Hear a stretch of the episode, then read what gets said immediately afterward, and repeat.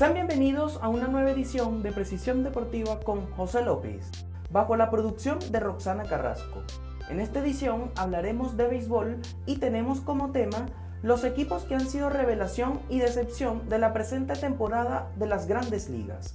Como ya he sabido, el comisionado Rob Manfred llegó a un acuerdo para jugar una temporada de 60 juegos con el sindicato de peloteros y esto es lo que nos ha dado un año atípico en cuanto al béisbol se refiere. Y en este podcast quiero hablar de los equipos que han sido revelación y decepción en la presente campaña del mejor béisbol del mundo.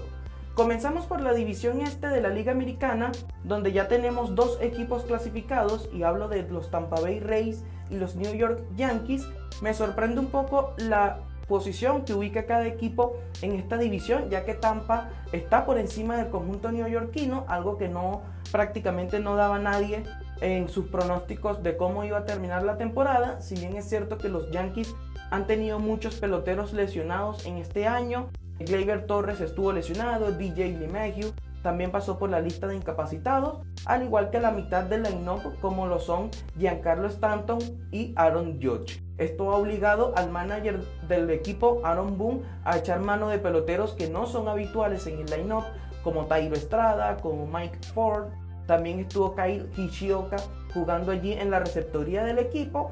Pero de alguna u otra manera los Yankees, gracias a una racha de 10 encuentros ganados de manera consecutiva, se metieron nuevamente a la postemporada de la presente temporada. El equipo de Tampa está líder en esta división este. Me sorprende un poco porque es un equipo que nombre por nombre no creo que tenga mejor roster que el equipo de los Yankees de Nueva York. Sin embargo, los dirigidos por Kevin Cash van a ser casi con toda seguridad los campeones de la división este de la Liga Americana. El equipo de esta división que me ha sorprendido un poco son los Medias Rojas de Boston al presentar un récord de 21 victorias y 34 derrotas a pesar de tener un line-up balanceado con Rafael Devers, con Shander Bogarts, Alex Verdugo que lo ha hecho muy bien, que es una pieza que llegó de cambio desde el conjunto de los Dodgers en esta transacción que llevó a Mookie Betts a jugar en el equipo californiano. Su picheo es lo que ha desentonado un poco en esta temporada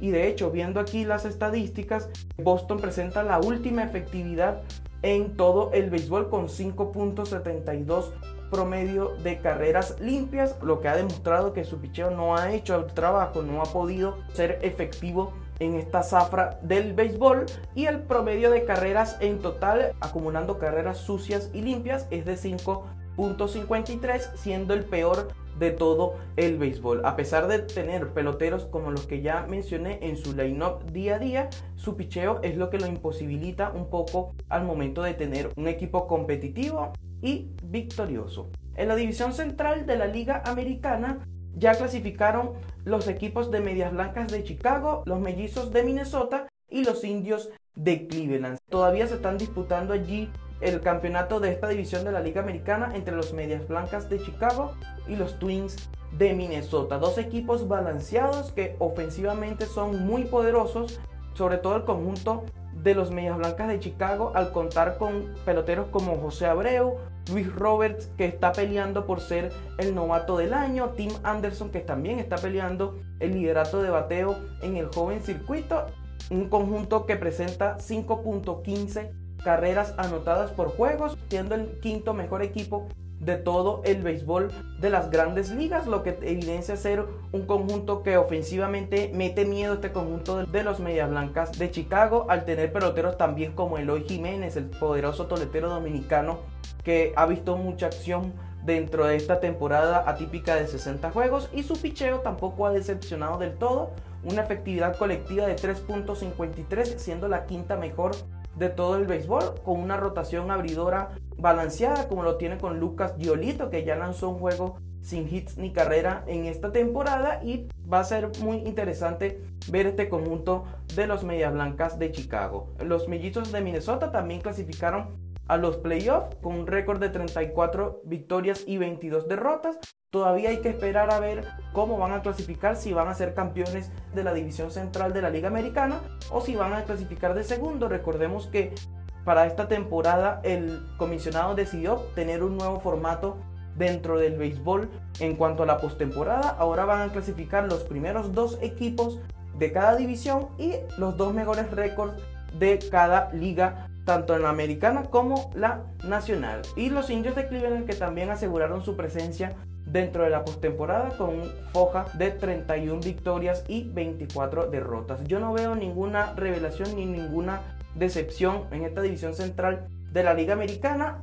Si bien es cierto, yo creo que hay equipos más débiles dentro de esta división como son los Tigres de Detroit y los Reales de Kansas City. Sí quizás puede sorprender un poco la presencia de Medias Blancas de Chicago en el tope de esta división de la Liga Americana, pero si bien es cierto tenían un equipo balanceado para competir por hacerse con este campeonato de esta parte de la Liga Americana. En la división oeste de la Liga Americana, aquí sí hay un, equipo que me ha decepcionado y mucho en esta zafra y son los Astros de Houston. Juegan apenas por encima de 500 con 28 victorias y 27 derrotas. Me ha decepcionado mucho el rendimiento de José Altuve. No ha sido ese pelotero que nos ha tenido acostumbrado año por año, que lucha el liderato de bateo, conecta alrededor de 25 30 cuadrangulares por temporada. Sabemos que ese número de cuadrangulares iba a ser prácticamente imposible de lograr ya al tener una temporada de apenas 60 partidos. Pero me ha sorprendido un poco su mal rendimiento. Si bien es cierto que ha sufrido lesión en una de sus rodillas, ha sufrido también la presión mediática por parte de los distintos medios de comunicación y las redes sociales sobre ese tema del robo de señas, es lo que ha quizás ha mermado un poco el rendimiento de José Altuve. Sin embargo, tampoco han podido rendir del todo sus compañeros de equipos, tanto Carlos Correa como Jordan Álvarez. Alex Breckman tampoco ha podido rendir del todo en esta temporada de la Liga Americana. Sin embargo, el equipo se encuentra allí peleando por hacerse un cupo en la división oeste de la Liga Americana. Pero si analizamos el contraste que ha tenido esta división, yo creo que Houston va a clasificar porque los demás equipos, tanto los Marineros de Seattle como los Angelinos de Los Ángeles, de Anaheim y los Rangers de Texas han tenido récords realmente mediocres. Apenas 25 victorias para los angelinos y 31 reveses. Los marineros de Seattle juegan para 24 victorias y 31 derrotas. Y los Texas Rangers apenas han podido ganar 19 compromisos en 55 encuentros disputados. Es decir, Houston va a jugar la postemporada porque han sido mejores que estos tres equipos que ya mencioné pero tampoco es que presentan un récord del todo confiable, del todo bueno, pero apenas juega para un juego encima de 500 con 28 victorias y 27 derrotas. Así me ha llamado un poco la atención este conjunto de los Atléticos de Oakland con 33 victorias y 21 derrotas para un porcentaje de victorias de 611. Lo ha hecho realmente bien este conjunto de Oakland, quienes presentan una ofensiva realmente respetable al promediar 4.70 carreras por encuentro, siendo el equipo el decimotercer mejor equipo dentro de todo el béisbol.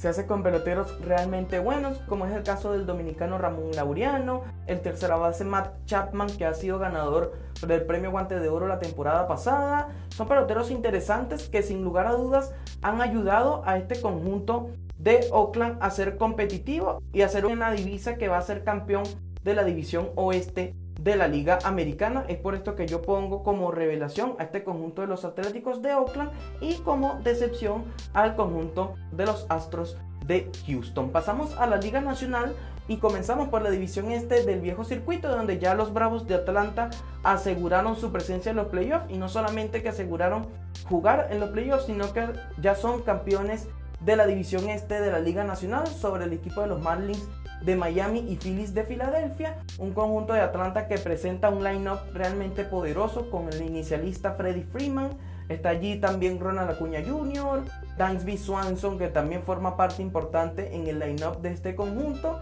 y aparte de esto tener un picheo realmente estable que si bien es cierto que no ha sido del todo efectivo, digámoslo de esa manera. Es un conjunto que su picheo ha sabido mantenerse un poco allí para mantener la cima de la división este de la Liga Nacional. Su picheo, su efectividad es de 4.45 de manera colectiva, no es del todo bueno tampoco. De hecho, representa la decimosexta mejor dentro de todo el béisbol, pero si analizamos la ofensiva, es el equipo que más carrera anota por juegos con 5.93, siendo el, el mejor promedio de carreras anotadas en todo el béisbol de las grandes ligas.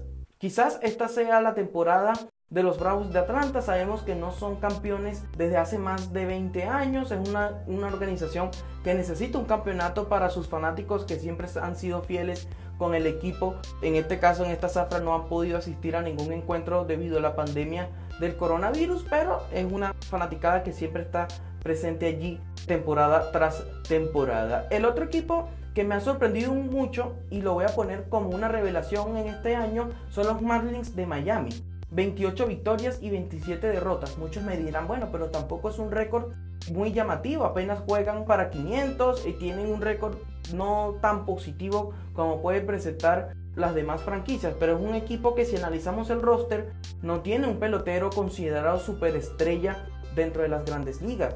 Su ofensiva apenas se basa en Miguel Rojas, en Jesús Aguilar, que no es por minimizarlos ni mucho menos, pero son peloteros que quizás ofensivamente no han tenido un año como para ser considerados juegos de las estrellas. Bueno, Aguilar tuvo una temporada muy buena dentro de los cerveceros de Milwaukee en el 2018, pero hasta allí no ha sido del todo constante el venezolano. Sin lugar a dudas, yo creo que su picheo los ha mantenido allí con un promedio de carreras limpias de 4.51 no ha sido del todo bueno tampoco, pero yo creo que han, encontrado la manera de ganar juegos y de ser competitivo en esta temporada de la Major League Baseball. Y al equipo que yo sí pongo como decepción es al equipo de los Phillies de Filadelfia. O sea, el hecho de que los Marlins de Miami tengan mejor récord que el equipo de Filadelfia que tiene a Jim Segura, tienen a Bryce Harper, tienen peloteros más que interesantes para hacer incluso pelear el campeonato de la división este de la Liga Nacional y están sufriendo para clasificar y para inclusive estar por encima del equipo de los Marlins de Miami. Así que revelación en mi opinión eh, son los Marlins de Miami y decepción los Phillies de Filadelfia. En la división central de la Liga Nacional ya tenemos un equipo clasificado, es el caso de los Cachorros de Chicago con foja de 32 victorias y 23 derrotas. El conjunto de la ciudad de los vientos dicen presente nuevamente en una postemporada. El segundo lugar son los Cardenales de San Luis con 27 victorias y 25 derrotas. Yo creo que aquí no hay revelación del todo porque es una división muy luchada, muy peleada entre las cuatro organizaciones que la conforman, Cachorros de Chicago, Cardenales de San Luis y Cerveceros de Milwaukee. Y por allí también uno puede estar a la expectativa de qué hacen equipos como los Rojos de Cincinnati y los Piratas de Pittsburgh que están en el sótano de esta división de la Liga Nacional. Ya está clasificado el equipo de los Cachorros de Chicago, no han asegurado el campeonato de la división central de la Liga Nacional y se pelean por un cupo tanto Cardenales de San Luis como los Rojos de Cincinnati y Cerveceros de Milwaukee. Ya está eliminado el equipo de los Piratas de Pittsburgh será para la temporada del 2021. Esta es otra organización que desde hace un buen tiempo no puede ser competitivo, desde hace ya varios años no dice presente en una postemporada y hay que ver qué planes tiene la gerencia para armar un conjunto que te garantice pelear por un cupo en la postemporada. El segundo lugar está, eh, como ya dije, entre Cardenales y Cincinnati. Yo creo que si no pasa nada extraño, el conjunto de los Cardenales de San Luis van a asegurar esta segunda plaza de la división central de la Liga Nacional y hay que ver si le alcanza al Cincinnati y Milwaukee para hacerse un cupo en los playoffs de las grandes ligas. Decepción, quizás por allí me esperaba un poco más de Milwaukee al tener a Christian Jelic en el line-up, a un Abisael García, un Orlando Garcia jugando allí todos los días y un picheo realmente estable con George Hader, el zurdo que es muy bueno dentro del bullpen. Quizás por allí uno que otro lanzador sobresalga, pero me esperaba un poquito más de este conjunto de Milwaukee que la temporada pasada no pudo jugar en los playoffs ya que perdió el juego de comodín ante los Nacionales de Washington que a la postre serían los campeones de la temporada 2019. Quizás un poco de decepción allí por Milwaukee y revelación por allí me esperaba un poquito menos de los rojos de Cincinnati. Realmente no los tenía peleando allí por un cupo dentro de la postemporada. Y en la división oeste de la Liga Nacional, los Ángeles Dodgers ya aseguraron el campeonato de esta división con un récord de 39 victorias y 16 derrotas, un conjunto de Los Ángeles Dodgers que presenta un line-up bastante poderoso, como es el caso de Mookie Betts, Corey Seager, está por allí también Cody Bellinger, el MVP reinante de la Liga Nacional, presentan un promedio de carreras limpias de 5.80 anotaciones por juego y tienen en cuanto al picheo el promedio de carreras limpias con 3.04. Quizás esta sea el año de los Dodgers ya que no son campeones desde la temporada de 1988. Han llegado un par de series mundiales allí. En el 2017 perdieron en seis encuentros contra los Astros de Houston. Y en el 2018 también se dieron en cinco partidos ante los Medias Rojas de Boston. Quizás esta sea la temporada de este conjunto de los Dodgers que tienen un roster plagado de estrellas, son peloteros muy caros, tienen contrato alto, de hecho el contrato que recibió Mookie Betts recién iniciada la temporada fue uno de los más altos de todo el béisbol. Quizás esta sea la temporada para los dirigidos por Dave Roberts, quienes sus fanáticos exigen ya un campeonato para este conjunto californiano que ya aseguró la división oeste de la Liga Nacional. El segundo puesto se ubican los Padres de San Diego con un récord de 34 victorias y 21 derrotas.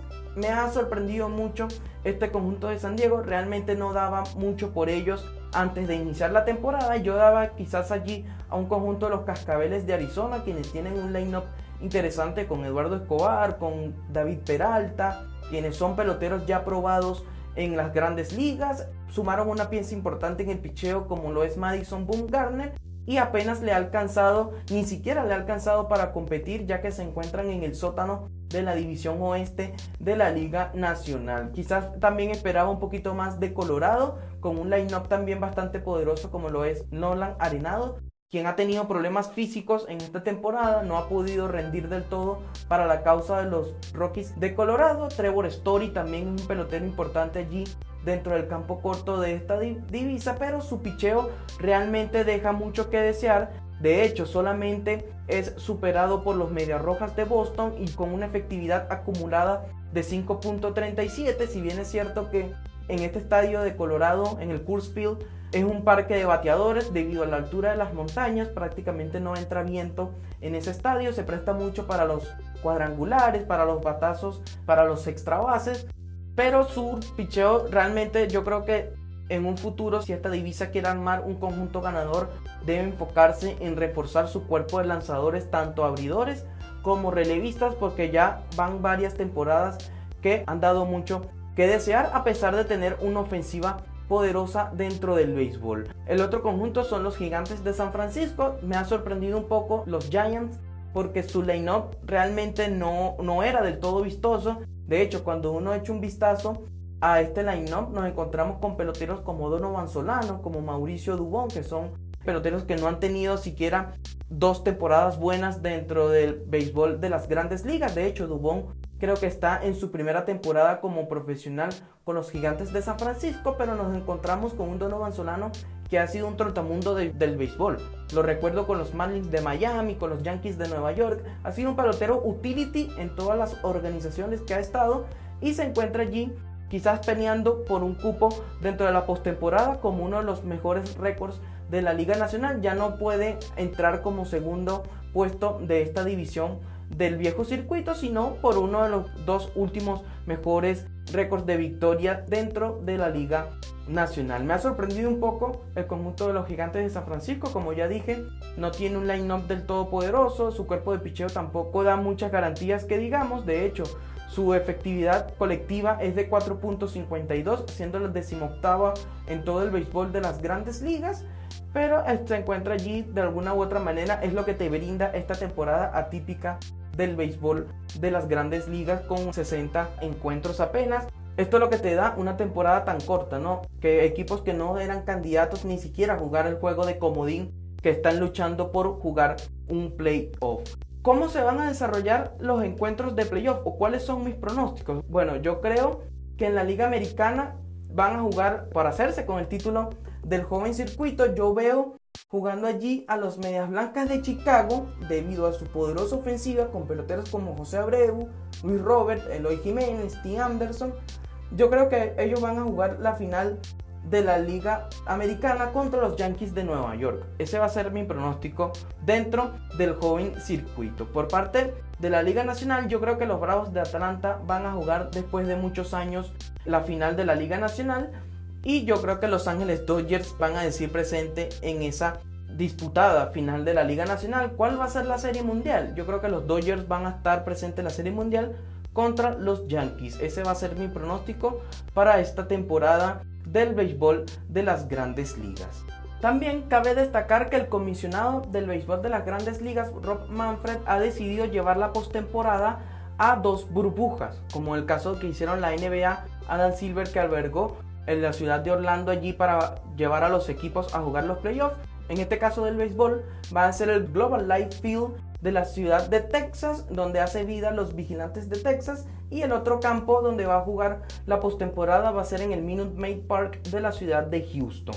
El comisionado ha decidido llevar la postemporada del béisbol a la zona oeste de los Estados Unidos, algo que me parece una decisión acertada. De hecho, yo creía o yo quería que se disputara la temporada del béisbol en una burbuja y no hacerlo así como se desarrolló en esta temporada de las grandes ligas, porque hemos tenido muchos contagios a lo largo del desarrollo de la temporada. Recuerdo que fueron los Marlins de Miami el primer equipo que tuvo un foco de contagio con hasta 15 peloteros contagiados. Los Rojos de Cincinnati también han tenido uno que otro pelotero allí positivo a coronavirus. Los Mets de Nueva York también tuvieron peloteros dentro de sus filas y empleados dentro del equipo que dieron positivo a COVID-19. Es decir, yo creía que lo mejor era llevar esta temporada a una burbuja, bien sea en Texas o bien sea en cualquier otro parque de los Estados Unidos, pero ha decidido llevarlo en la postemporada.